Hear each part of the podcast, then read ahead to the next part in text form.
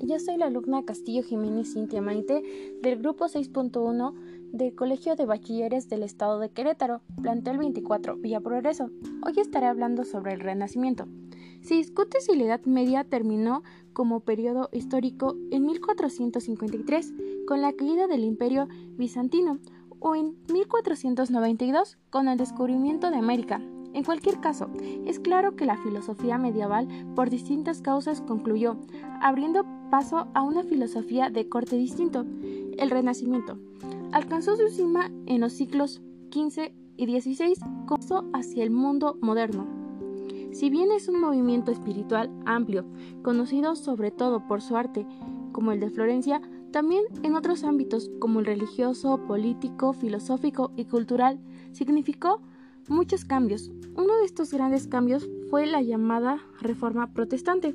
Para comprender un poco a fondo esta revolución religiosa, social y política, es necesario tomar en cuenta el contexto en el cual se llevó a cabo. A principios del siglo XVI no existía la nación alemana tal como la conocemos hoy.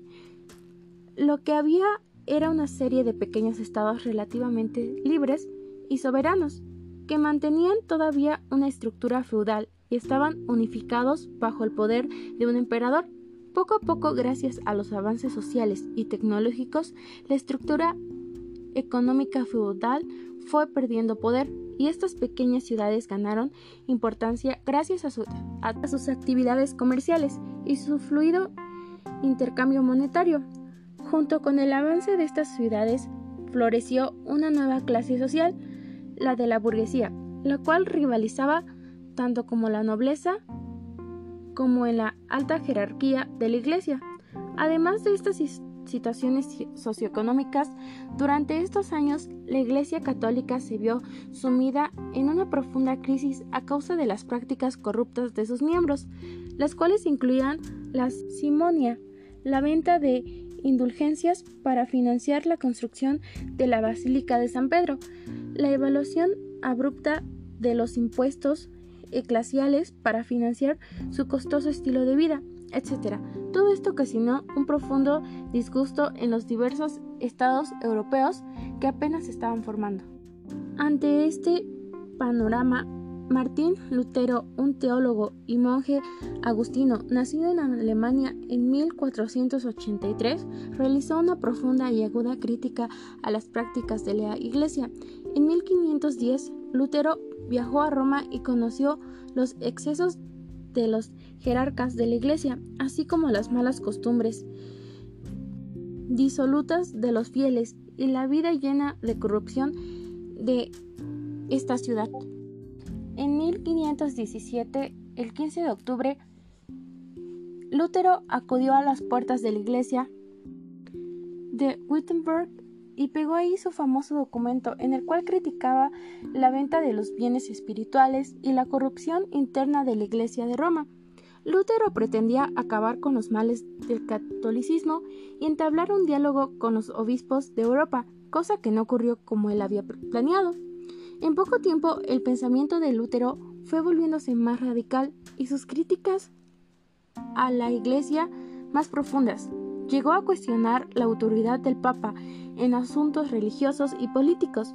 Afirmó que la Iglesia no debía ser mediadora entre Dios y los hombres, pues no tenían autoridad para interpretar la Biblia. Los altos jerarcas de la Iglesia rechazaron los pensamientos de Lutero y lo obligaron a retractarse de, sus famosas tesis. Al negarse esto, Lutero fue expulsado de la iglesia por el Papa León, pero fue apoyado y acogido por los príncipes alemanes, los cuales rechazaron también el poder del Papa, se negaron a seguir sus mandatos y pagar impuestos a Roma, como lo habían hecho hasta entonces. En muy poco tiempo, las ideas de Lutero se extendieron a toda Europa con gran éxito y aceptación, de manera que incluso fundó su propia iglesia. A partir de ese entonces a todos los seguidores del pensamiento luterano se les llamó protestantes, en contraste con los católicos, que siguen las enseñanzas y mandatos del Papa de Roma. Ahora bien, Nicolás Maquiavelo se considera a Maquiavelo como uno de los teóricos políticos más notables del Renacimiento, pues con su aporte se abre camino a la modernidad en su concepción política y la restauración social.